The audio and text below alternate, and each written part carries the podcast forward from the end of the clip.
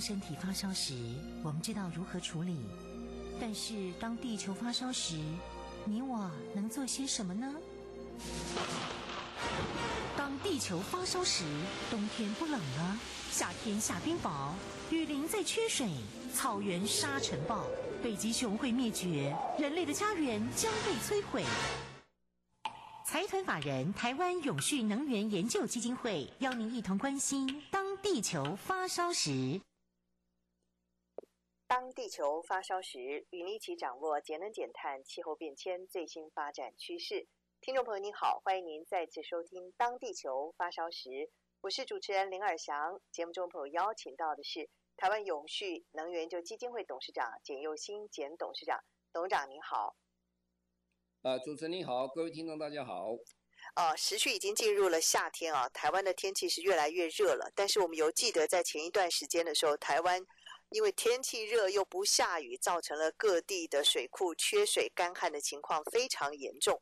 其实不只是台湾如此，在世界各地其他的地方也有很多地方都发生了干旱，像美国。今天我们特别针对这一点，请董事长为我们做个介绍和说明。董事长，好。这个世界啊，因为气候变迁的关系啊，全世界发生非常多跟过去不同的一个气候的形式啊，特别是干旱、大雨呀、啊，暴风雪的事件非常多。那很不幸，在台湾呢、我们今年的上半年大家都非常的紧张啊，因为我们的水库非常的缺水啊，这个缺水的状况是非常的严重啊。那我们从南到北可以看得出来啊。各水库几乎上可以是讲都快要挂零了，所以大家都很紧张。每个地方哦，还要用水车去很多的这些哦，新竹科学园区的这些工厂还特别去找水车来送水。那每个地方都开始，中南部的地方开始二每个礼拜两天限水啊，等等。那这些问题其实不是在台湾关心而已啊，我们缺水的问题啊。其实，在全世界受到关心啊。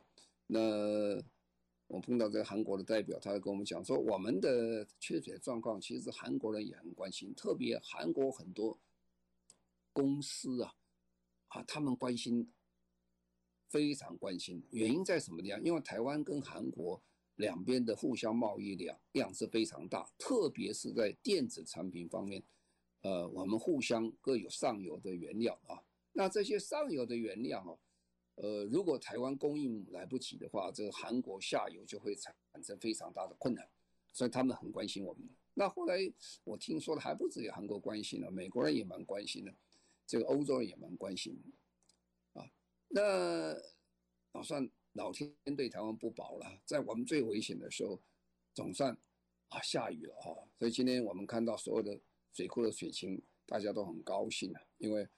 可以是讲，绝大部分现在都是不是满水库，也有七八成满了，大概有满状况，很好状况，可以度过今年非常辛苦的一年。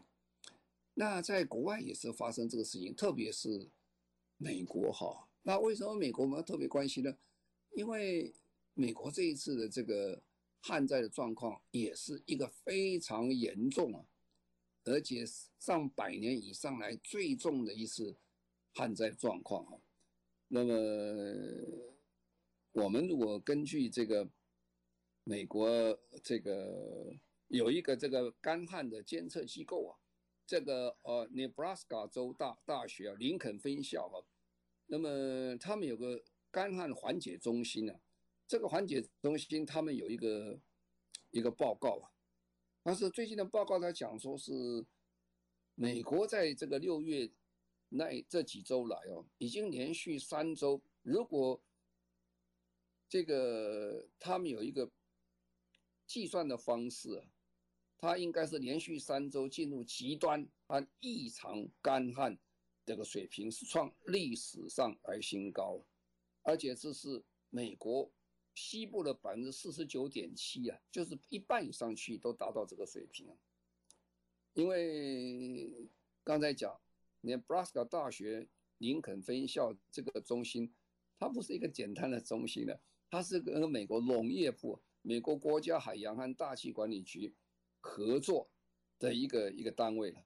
所以它报告这个出来后，其实大家真的是非常紧张，因为在美国的这个西部啊，这个区域大概有五千八百万人左右，这五千八百万人呢、那干旱其实是严重到威胁着生命，更不要说威胁到这些所有的农农产品左右。那么，如果各位有机会看看的话，不但是说水库空空了，很多水空空以外，很多地方像加州啦，很多地方因为他们的水源呢，基本上是从美国大西部这样经过他们的河水引导到加州来。那加州本来不是一个很好的住人的区域，它是有点像沙漠化的一个比较干旱的地区的。啊，经过一个人工非常了不起的一个输水的系统，所以让整个加州可以过得比较好的日子。可是现在上游缺水了，从犹他州啦，从亚利桑那州啦，这些上游的这些水都没有，说下游问题就来。那这些的问题在呃今年的六月份的时候，在《自然气候的变化》的一个杂志上有一个。专门的论文的报道这件事情，他说，美国西部最炎热的日子里啊，土壤中的水分都还更大，还继续往下降。那土壤中的水分不足，那你不要说其他农作物受伤，影响是非常大。那么圣婴现象啊，从从去年到今年的状况是非常的严重，所以也是造成的干旱最主要的原因之一啊。好，那。你就会问，这个干旱是真的这么厉害吗？哦，那么他们就这些科学家们啊，他们就就研究，我们怎么判断这个到底是多厉害呢？所以他就做了这样的一个分析啊。他说，根据有一千两百年的树木，去看到年树的树年轮了，啊，从年轮里就判断它的干旱状态，再加上现代化的观测的数据。还有三十一个先进的气候模型，这样去分析啊。那科学家就警告说，这个有史以来最严重的气候大灾灾变哦，可能会摧毁美国的西部了。这有多长呢？大概他算，大概一千多年来哦，这是最严重的一次灾变。所以现在大家都很紧张了。我们从去年可以看到，去年其实。旧金山在夏天的时候已经看到什么？已经看到这个旧金山的白天了，呃，有点像火星化，看见天空都红色的，因为美国西部旧金山以东的地方森林大火了，造成这个天象的变化。你看到这个这空气都已经是非常的脏了，然后颜色都是变，然后这个时候有很多地方很多的蝗虫了灾害，然后。蚱蜢也很强了。那么蚱蜢、蝗虫，它如果没有农作物吃，它去吃树皮，啊，树皮也啃光了。所以你看的是很可怕一件事情。那犹他州啊，这些几个州，嗯，他们因担因为很担心这个毁毁灭性的野火啊，所以这个国庆日也宣布啊，啊，不可以放烟火了，因为这个很很危险，因为都太干了。那么这个俄勒冈州啊。他们很多的这些，因为水池啊、湖啊，这个水下降以后，这个鱼啊生产，呃，鱼的生存也发生问题，所以他也开始禁止有一些大家去垂钓的人呢，要限量，有一限量还禁止，因为水已经很低了，水平面很低，然后鱼也很少了，那不能因为这一次牺牲太多的这些这个鱼种等等。那么整个这个西部的问题哦，加州是最严重的。加州一共有一千五百个这个水库了。那么现在这一千五百个水库，他们的水大概都只有原来的一半都不到左右啊。那么一到一半都不到，这样进上游的水哦，又被呃其他几个州啊把它截断了以后啊。所以他们现在加州的农民是非常担心的，往后的日子里面可能就没有足够的水源去灌溉他们的农产品。那么加州的州长哈，这个呃 Gavin Newsom 他就讲，他说哦，他说这个州的温度越来越高啊，那么干旱的程度也越来越厉害。我们本来有一套很好的供应供一套输水的系统，也有一套很好的供水系统，我们做得非常好。但是到现在发现说，你根本就没有水啊，所以我们这个设计有开始有问题了。所以在加州其实可以看了，我们看看美国的很多的住宅区都很漂亮，怎么漂亮法呢？房子都盖得很好了，然后草皮都很漂亮。那草皮很漂亮的原因就是因为大家都拿这个自来水在灌草皮了。那其实很多地区就开始限量限时了，不能再去。灌草皮了，草皮差一点没有什么关系，水是要喝了，不是灌草皮的，啊，所以很多地方洗车啊等等啊，像全面性的开始这个限水了，所以这一段时间其实蛮辛苦的，啊，那因为刚才讲美国的西部啊，它不只是说住人而已了，有五千八百万人呢，那生气是很重要，没有水不是不行，但是它也是美国最大的谷仓，也是世界。最大的谷仓之一了，那这个区域就是说，因为你这个水不够了，所以呢，它长的这个农作物也就不太很理想啊。那比如说呢，美国今年的春麦哈，在这个西部这个区域的春麦，那个春麦你看它长得好不好了哈？长得好不好的话，今年长得比较好的这个春麦看起来只有百分之二十左右。这是三十三年里面的新低了，好，那这个这个区域的春麦啊是很重要了，啊，这个麦的生产是占全美国呃生产的百分之二十五左右啊，所以百分之二十五左右，剩下如果剩百分之二十，其实这个量就是很少了，所以大家是很担心的。那今年的春麦的状况。然后呢，冬麦现在看起来也不是非常的理想哈。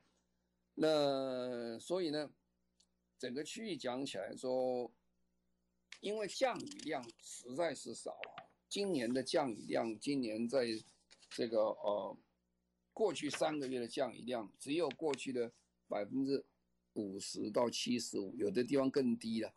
那现在全美国有百分之三十五地方是处于严重。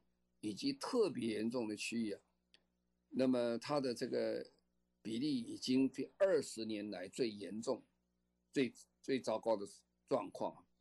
所以美国的小麦协会就讲，如果未来几周如果下雨没有增加的话，有很多干旱严重地区，这个农户们可能被放弃收成了，因为你长的这个麦已经不能够不能够吃了，就有问题了。那么过去在美国春麦的这个历史是这样，因为美国都是大农市，面积非常大。那么在这么大面积里面，总是有一部分比较差了。他们都维持哦百分之五左右的这个呃农地里面产的东西是春麦，是是不收的啊，因为没有办法收，状况比较差一点。今年的气收的这个比例可能会到百分之二十左右。百分之二十，这是很大的量，尤其春麦占美国的量的百分之二十五左右，是很大的比例。那这个无独有偶啊，其实也不是只有这个美国这么严重，加拿大北西北部今年也非常严重，因为我们想，就是等于北美的西海岸这一部分，整个都非常状况啊。在这种状况下，刚刚很厉害，那所以加拿大今年其实它的小麦、春麦。的市场也是非常的紧张了，因为产量不足。那么这个时候加上俄罗斯也一样，俄罗斯今年也不是很好过，因为今年也是有点干旱产生了，所以俄罗斯跟加拿大都相等，开始对小麦出口有限制了。啊，这个限制就影响到价格了。那么比如说这个，这样看起来哈。这个今年的价格会有比较大的波动，那俄罗斯为了稳定自己的这个价格，也不能让它国内价格影响太大，所以它就对外的输出就开始设限，说出口的出口配额就要把它限制在一千七百五十万吨左右，然后呢，他再加征每一吨的二十五块钱的关税啊，这样以保障它本身呃农民跟他这个消费者的利益。那么全世界最大的这些小小麦生产国，包括美国啦，包括俄罗斯啦，包括加拿大，今年其实都同时受到这个非常严重的状况。所以我们要了解说，今年其实不是只有台湾哦这么严重，其实很多国家一样受到干旱的影响，就是这样。那么联合国哈，他就讲，联合国有个减灾办公室啊，那减减灾办公室在六月十七号的时候，他有报告，他说，今年大概有十五亿的人口直接受到干旱的影响，那经济的这个成本损失啊，大概会超过一千多亿美金左右。那么，联合国秘书长的减灾的特别代表啊，这个水鸟真美女士啊，她就讲说啊，干旱可能成为下一次大规模工位的危机啊，因为啊，这个我们疫苗啊，如果你今天发生这个病毒事件，还有疫苗可以供应，但是如果你没有水的话，那个一点办法都没有，所以他们非常担心啊，水资源的不足，将来是就今最近啊，可能是在疫情之后最大的一个公共卫生的危机了。因为没有水的时候，不是没有吃的，其他的卫生的问题也会跟着产生，就是这样。那其实人类也从五千多年了，已经在一种干旱生活，几年几次，几年一次哦，这种状况不断的发生了。但是今年呢，我们看到状况是不太一样。最近几年是它的干旱状况是越来越严重，而且影响人类脱贫的状况是越来。越来越这个越大，是吧？每年美国的干旱损失哦，大概是平均大概是六十亿美金左右，欧盟大概九十亿。不过大家讲的这个数字可能还低估了，因为有些是不太容易估得非常的准。好，那气候变迁呢，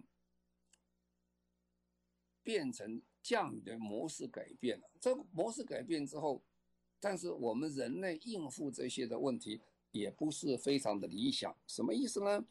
因为你这个气候变迁已经干旱了，但是我们水资源的利用效率还是不够理想，啊，这个农业使用这个水的这个效率还是不够啊，耕种的方式不不太好啊，还有土地慢慢变坏，再加上森林的砍伐等等啊，这些都造成我们后来农业生产的问题。总言之啊，今年的状况就是说，除了我们台湾今年是不太理想，有旱灾产生以外，在美国也是这个状况，在加拿大的西北部也是这个问题啊。所以我们在看全世界的变化，气候变迁在进行的当中的时候，我们要加强，一方面我们加强减少气候变迁变更激烈，那另一方面我们要怎么调试来应付这些气候变迁产生的问题啊？可能这个我们加把劲啊，速度要加快，否则很难应付这个这么大的危机到来。好，我们现在这稍微休息一下，稍后回来继续进行今天的当地球发烧时。领航标杆企业共创永续置业，万众瞩目，拥有台湾永续界奥斯卡美春的 TCSA 台湾永续奖开跑喽！本届永续单项绩效奖全面升级。表扬具永续标杆及领导地位的单位，同时增设人权领袖奖，欢迎台湾企业、外商企业、大学、医院及政府机关共同角逐永续发展最高荣耀。详情请上网搜寻 TCSA 台湾永续奖。地球的事就是我们的事。联合国 SDGs 已成为全世界共同语言，由台湾永续能源研究基金会举办首届永续发展目标行动奖。将汇聚卓越 SDGs 实践案例，搭建永续行动沟通交流平台。即日起已开放报名，欢迎国内企业、外商企业、政府机关或医院、学校等非营利组织与机构，把握此次展现 SDGs 永续绩效的绝佳机会。中广新闻网 News Radio。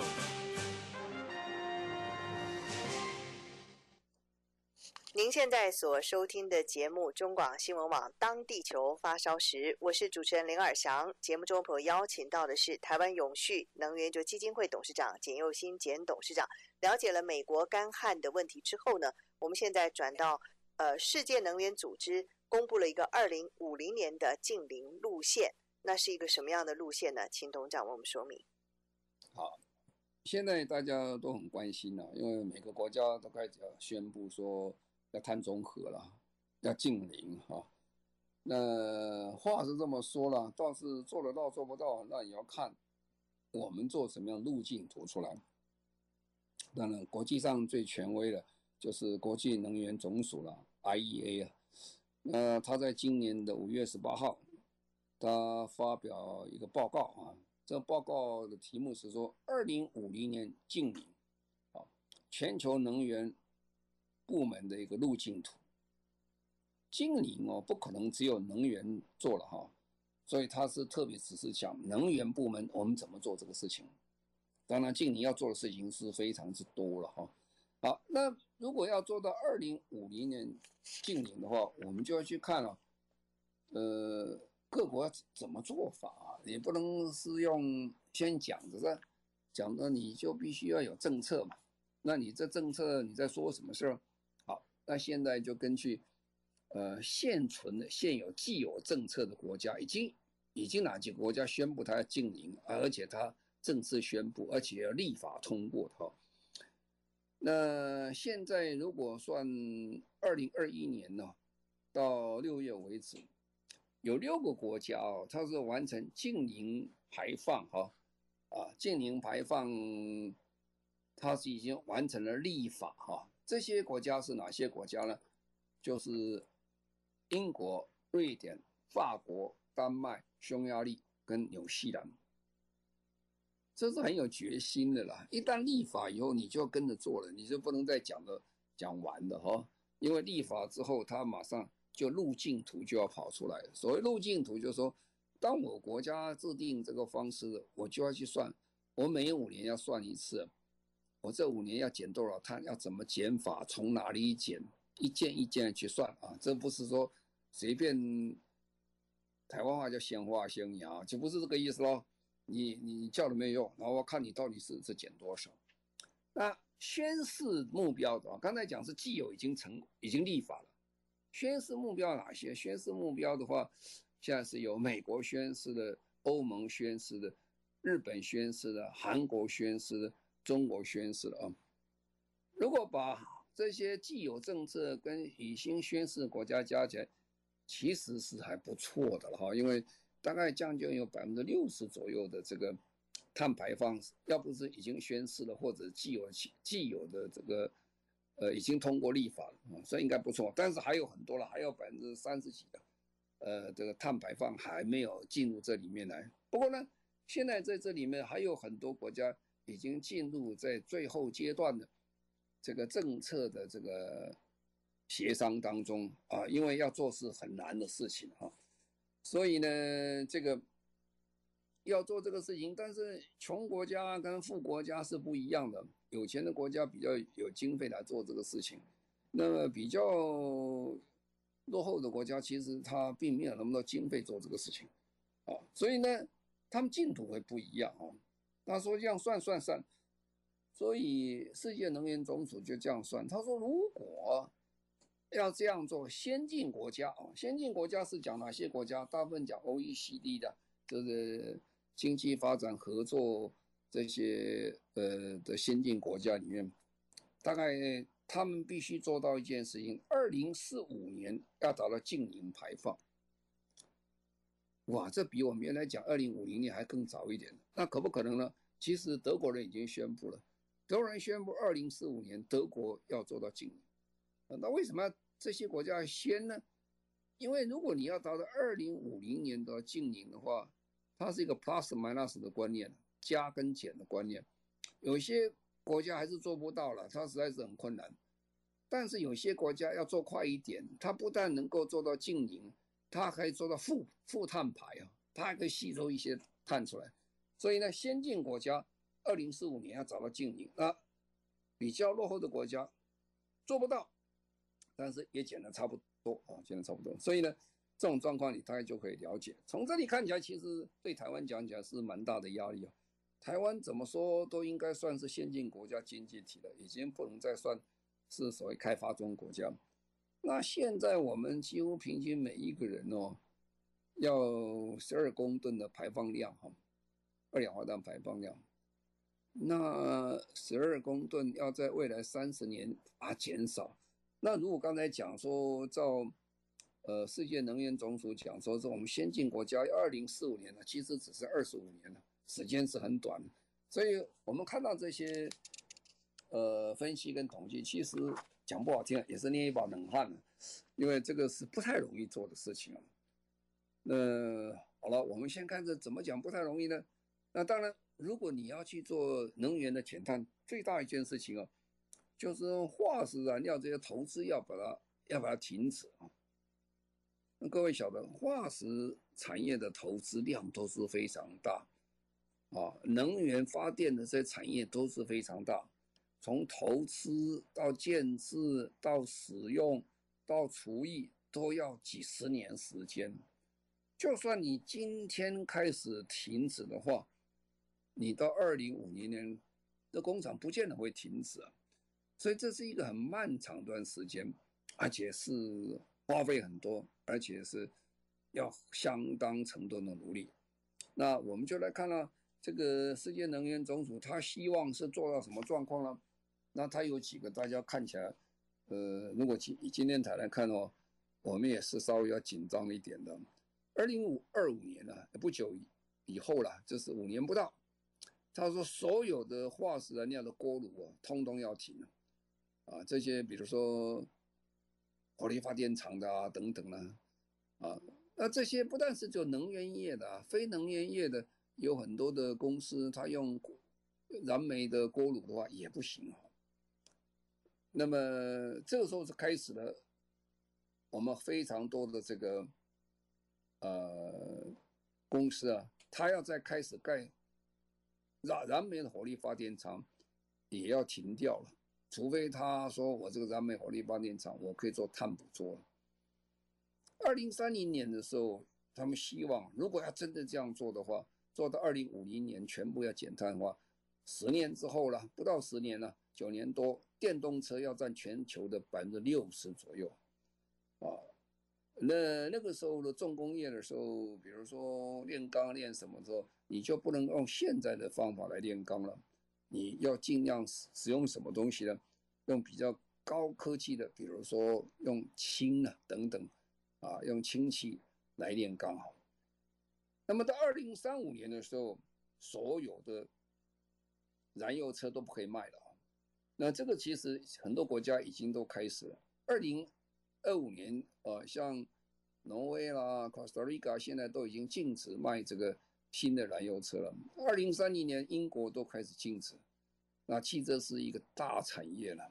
那二零三五年，所有的产业都要停掉。这个在日本呢，最近呃。日本政府跟汽车业有非常多的这些冲突了。那么日本的汽车工业认觉得二零三零年是早了一点了。如果要把日本要定这样的方式的话，那日本很大一个产业，汽车产业在未来面临到的非常大的危机了。让各位晓得，汽车产业不只是经济的问题，它是有非常大的一个就业问题。啊，所以这就产生困难了。那二零三五年所有的马达哦都要变成。以今天的观点看，都是顶级马达了，因为全世界的电用的最多，用的是在马达用最多，几乎台湾的用电一半以上，这电都是用在马达，只是你不知道那个马达在哪里了。你家有洗衣机啊，你家电冰箱啦、啊，冷气机啦，啊，到处都是马达，工厂里面啊，这些用用来做电力的这个这个马达，但现在的效率还不是最理想，要做顶级的最好的。二零三五年左右，然后到二零四零年的时候，就百分之五十的旧建筑要翻修了。我们今天所有的房子啊，老实讲，到二零五零年，不要说二零五年，今天讲都是不合格。不合格在哪里呢？不是安全不合格，而是节能减碳排放不合格啊。因为我们今天的房子比较少考虑到这个能源排放的问题。其实今天你今天台湾全新的房子盖好，我们如果放到欧洲，都是不能够取得使用执照，因为欧洲的节能减碳的建筑的标准啊，比台湾高很多，日本也比台湾高啊，所以他们是比较早一点的，呃。超前布局的，因为你那个房子如果不好好的盖的话，你将来问题是非常多了。是，是，是。好，我们现在就稍微休息一下，稍后回来继续进行今天的当地球发烧时。领航标杆企业共创永续置业，万众瞩目，拥有台湾永续界奥斯卡美春的 TCSA 台湾永续奖开跑喽！本届永续单项绩效奖全面升级。表扬具永续标杆及领导地位的单位，同时增设人权领袖奖，欢迎台湾企业、外商企业、大学、医院及政府机关共同角逐永续发展最高荣耀。详情请上网搜寻 TCSA 台湾永续奖。地球的事就是我们的事。联合国 SDGs 已成为全世界共同语言，由台湾永续能源研究基金会举办首届永续发展目标行动奖。将汇聚卓越 SDGs 实践案例，搭建永续行动沟通交流平台。即日起已开放报名，欢迎国内企业、外商企业、政府机关或医院、学校等非营利组织与机构，把握此次展现 SDGs 永续绩效的绝佳机会。中广新闻网 News Radio。